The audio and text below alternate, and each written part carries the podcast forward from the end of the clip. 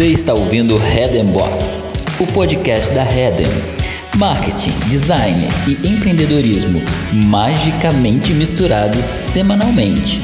Apresentado por Carol Danelli e Raíssa Mello.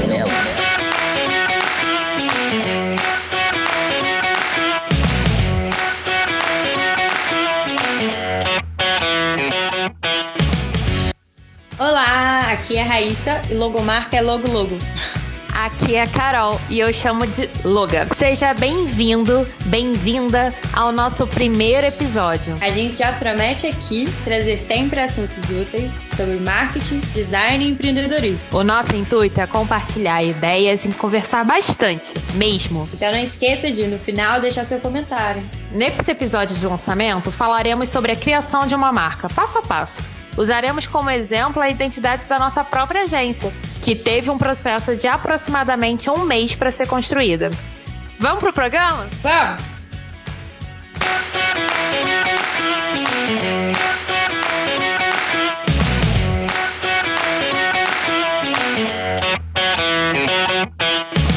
Vamos, vamos conversar hoje sobre a criação de uma marca.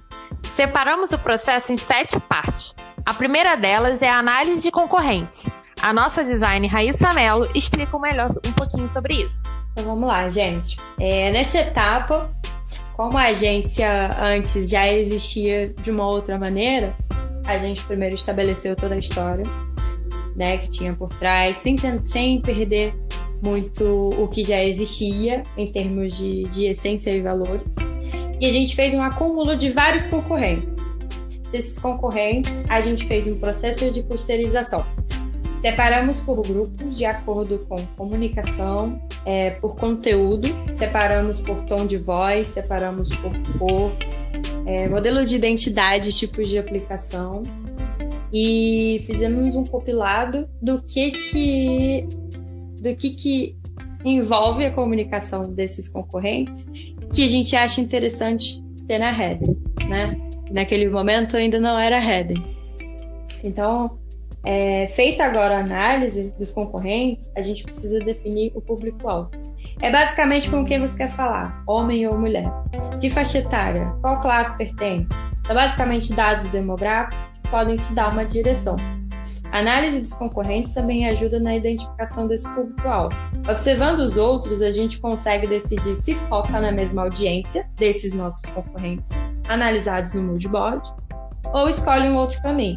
Bom, Feito isso, seguimos agora para entender o que, que os envolvidos imaginam, esperam e desejam que signifique a sua marca. Para isso, o ideal é fazer uma dinâmica na qual você consiga extrair o máximo possível de informações, imaginando a marca como uma pessoa. Tá. Para essa etapa, a gente construiu um questionário que a gente pudesse agregar várias características de uma pessoa é, de acordo com as respostas que a gente recebesse.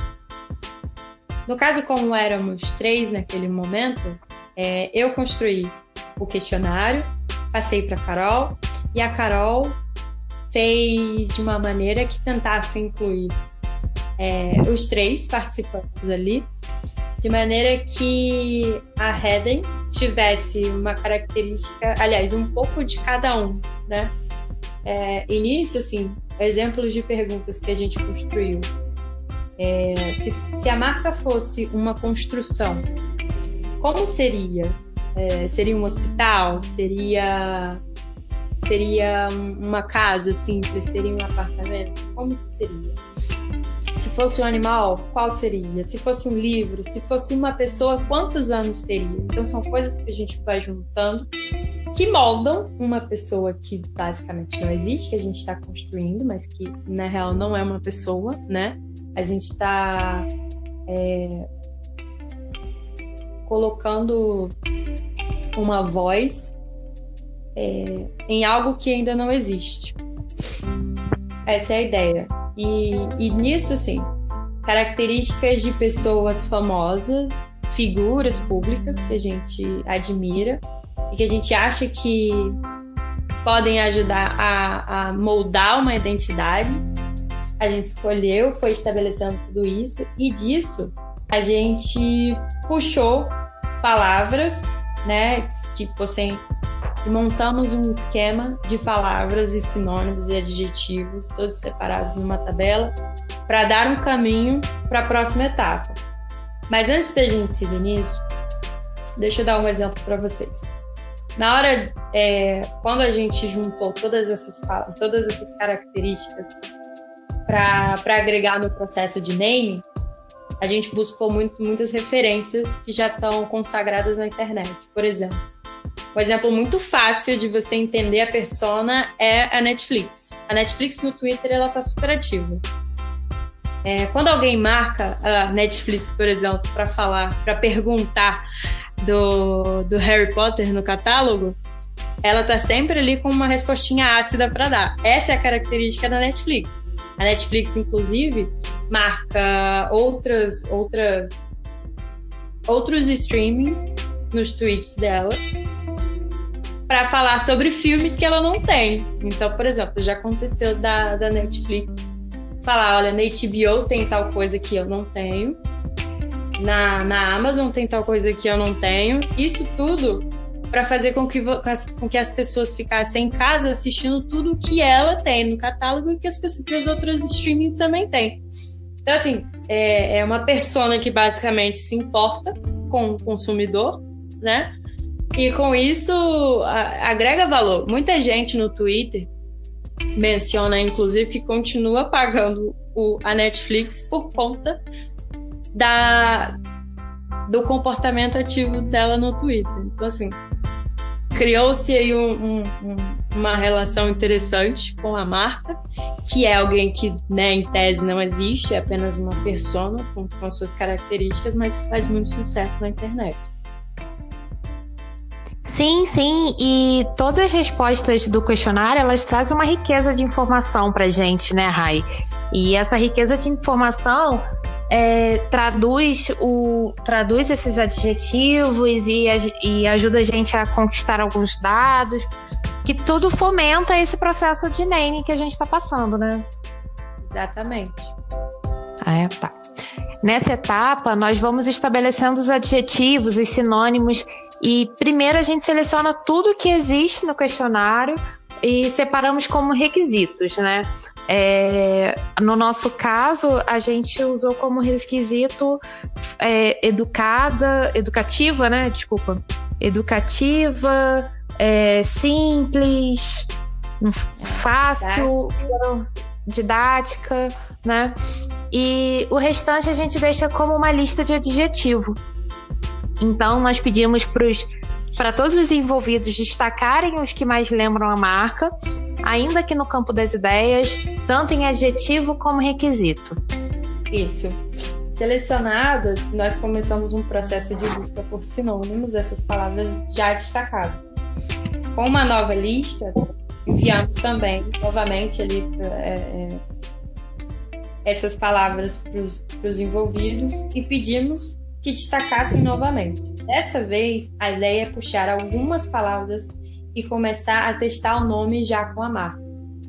É, e disso a gente, nesse processo de busca por sinônimos, a gente destaca algumas palavras é, comuns ou pouco comuns e, e, e, vai testando isso já no formato de, de, de nome para marca.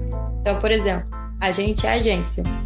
Então, a gente testou várias palavras ali é, em conjunto num composto com a agência. Então, agência café, agência branda, agência e por aí vai. Existia uma outra, uma outra opção para a gente testar também, que era alguma coisa comunicação, então, por exemplo, branda comunicação. É, mas no, no decorrer do processo a gente acabou seguindo por agência mesmo. Alguns requisitos ajudam muito na escolha dessa palavra, porque é um, uma construção de conceito que vai gerando o caminho. Didática, comunicativa e responsável, por exemplo, são coisas que, que foram moldando a gente no momento de escolha. É, alguns projetos eles estabelecem sonoridade como requisito também. Então, por exemplo, tátil, agência tátil. Houve um interesse aí na, no momento da fala. O projeto Branda, por exemplo, tinha necessidade de ter o trimelique na língua, né? Que as pessoas falam. Então, é, ter o BR ali antes de uma vogal, trazendo esse, esse brá na hora de falar o nome, também pode ser usado como requisito. E aí, com isso em mente, você vai criar a persona, né? A sua persona é uma personificação de alguém que conversa bem com o seu público-alvo. Como a gente falou, é, o processo de, do naming, você vai criando características. E essas características vão te ajudar a criar a sua persona também, né? É, a gente não vai se prender muito aqui porque vai ter um episódio todinho sobre persona. Então, vamos pro próximo passo, Rai? Vamos. Nesse próximo passo, a gente deu uma estudada em todos os 12 arquétipos do Carl Jung. Né? Ele tem um estudo que fala que as pessoas elas são separadas por esses grupos, né? Eu não sei a aplicabilidade disso no campo social, mas no campo de branding ele é bastante usado. É... Geralmente, quando você, depois de você já ter todos os sinônimos, adjetivos, características para sua marca basicamente definidos, geralmente isso anda em paralelo ali com, com o processo de name, está escolhendo também a maneira como, como você quer que a sua marca se comunique com o mundo, né? Como, e como, que o, como você quer que o público enxergue a sua marca. Então, é, ah, eu quero que o público enxergue a minha marca como um herói ou como um sábio. É, todo, todos esses 12 arquétipos possuem um, significado, possuem medos, possuem lemas, e, e tudo isso ajuda a definir. Então, o fato de você escolher um, um arquétipo também ajuda a moldar a maneira como você vai se comunicar visualmente. Por exemplo, algumas marcas, quando decidem usar o rebelde como arquétipo, é, para ficar claro na comunicação visual, buscam referências que tenham isso como característica, né? Essa coisa do quebrar o linear, quebrar o que está comum.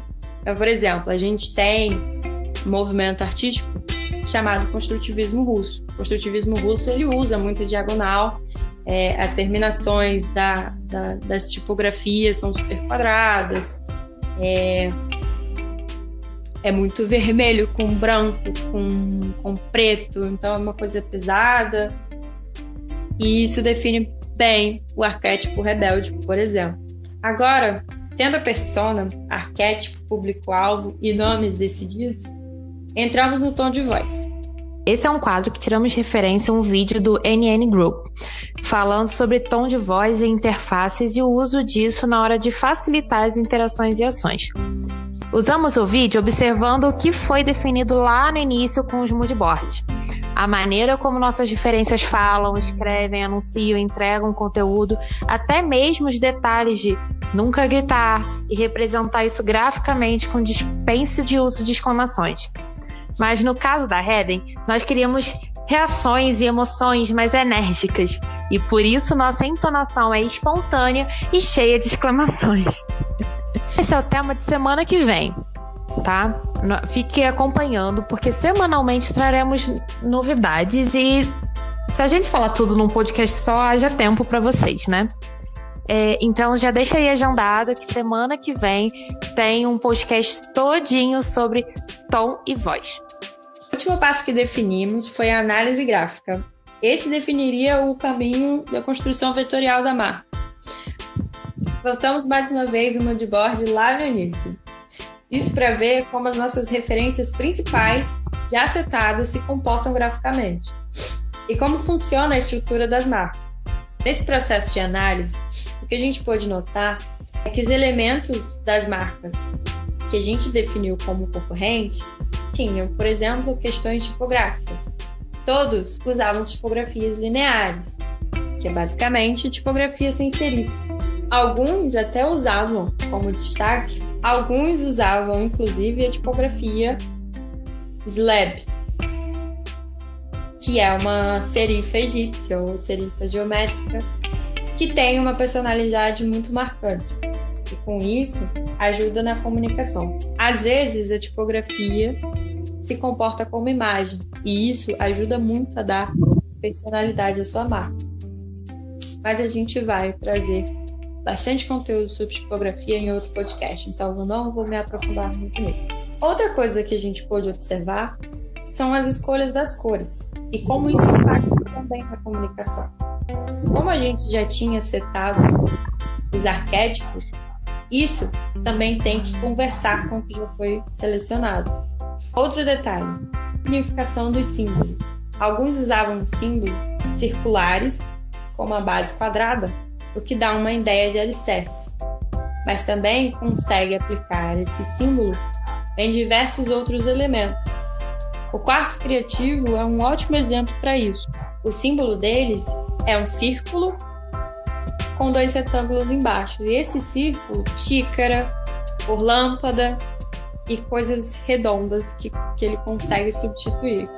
Houve um post deles no May the Fourth Be With You, no dia 4 de maio, que ele substituiu a Estrela da Morte, basicamente o Império ali, substituiu no campo redondo ali da, do símbolo da marca. E isso gerou uma visibilidade muito grande. Muita gente compartilhou esse, esse post. Outra questão que a gente colocou em análise também foi a responsividade da marca. Né? De que maneira que essa marca está sendo aplicada maneira minimalista. Então, algumas marcas, quando com muito elemento, dificilmente se consegue aplicar num, num campo menor, né? Num, num cartão de visita, por exemplo, como que isso fica. É, então, isso foi um ponto que a gente levou em consideração no momento de criação da marca. Inclusive, a nossa loga, ela é um coraçãozinho que, na verdade, é a fluidez, né, né, Rai? Da, das comunicações, que é a comunicação verbal através de uma jornalista e a comunicação visual através de uma designer, né? E como dois balõezinhos, porque Heden é conversa, né? Em alemão, é isso mesmo, né? Tô, não tô falando besteira, não, né? e, e, e os balãozinhos eles se unem, se, se fluem, mostrando o, a nossa paixão, a nossa, a nossa verdadeira dedicação às comunicações, né? E como tudo isso foi construído, como toda essa marca Heden foi construída, foi um processo bem interessante, bem agregador e bem produtivo. Sim, foi bem legal. Processo. Foi muito legal. E cada conversa, cada procura de, procura de informação sobre uma palavra, é, tudo isso foi, foi bem construtivo. É, é, muito, é muito legal participar desse processo desde o início. É, foi bem bom mesmo. São duas, dois tipos de comunicação, né? Como a Carol Sim. falou, textual e visual. São dois balões aí para representar o, o diálogo dos dois campos comunicativos.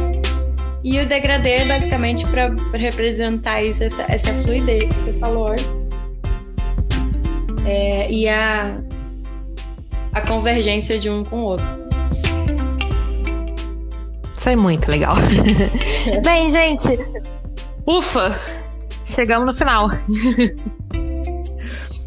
A gente espera que você tenha gostado de ter escutado um pouco sobre esse processo de criação da nossa marca. Como eu já falei, nós traremos novidades, nós traremos processos de criação, é, tudo que envolva marketing, design e empreendedorismo todas as semanas, né? Compartilha, comenta, deixa, deixa sua opinião, fala fala aí o que, que a gente pode aprimorar, o que, que tá bom.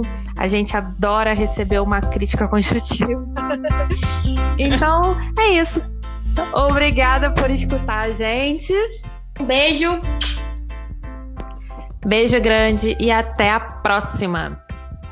Tchau, tchau.